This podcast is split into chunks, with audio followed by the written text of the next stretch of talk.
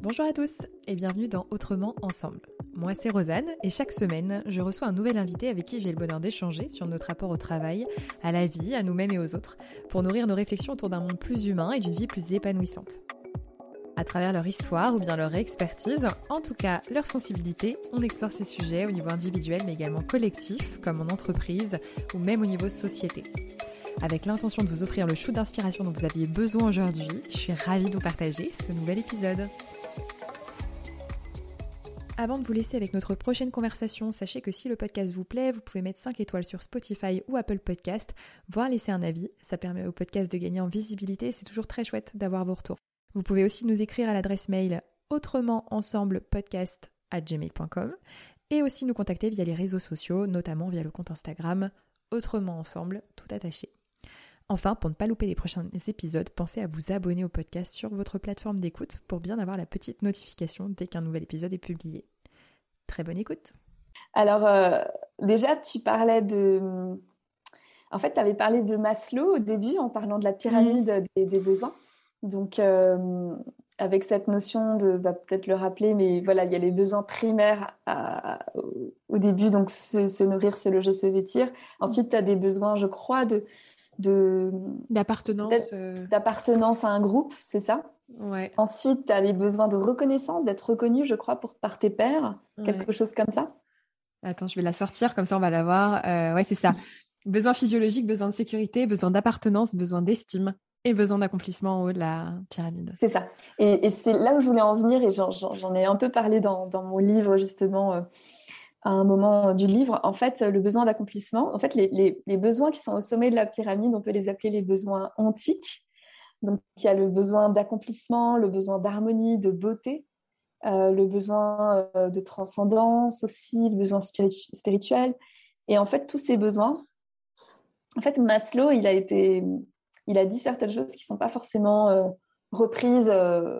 quand tu lis sur Maslow, c'est toujours la même chose. Il dit, ben, tant que tu n'as pas tes, tes besoins euh, de te loger, de te nourrir satisfaits, euh, tu vas pas, euh, tu vas pas te mettre à, penser à t'accomplir. C'est hmm. d'abord tu veux satisfaire tes besoins primaires.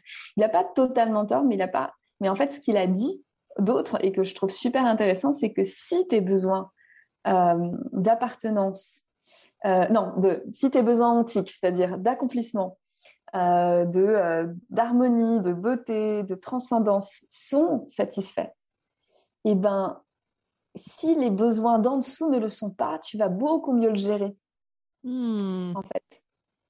Si tu t'accomplis vraiment et qu'en fait, tu as, du mal à finir ton mois et à manger les derniers jours du mois, c'est sûr que c'est embêtant, mais euh, ça ira à peu près quand même. En fait, ce sera, ce sera gérable. Hmm. tu as, tes besoins du sommet qui sont déjà satisfaits. Et donc, ça rejoint un peu ce que tu disais là-dessus. Euh, qu'en fait, cette donnée-là, elle devient une donnée qui, On n'y met plus la charge émotionnelle qu'on peut y mettre euh, en temps normal.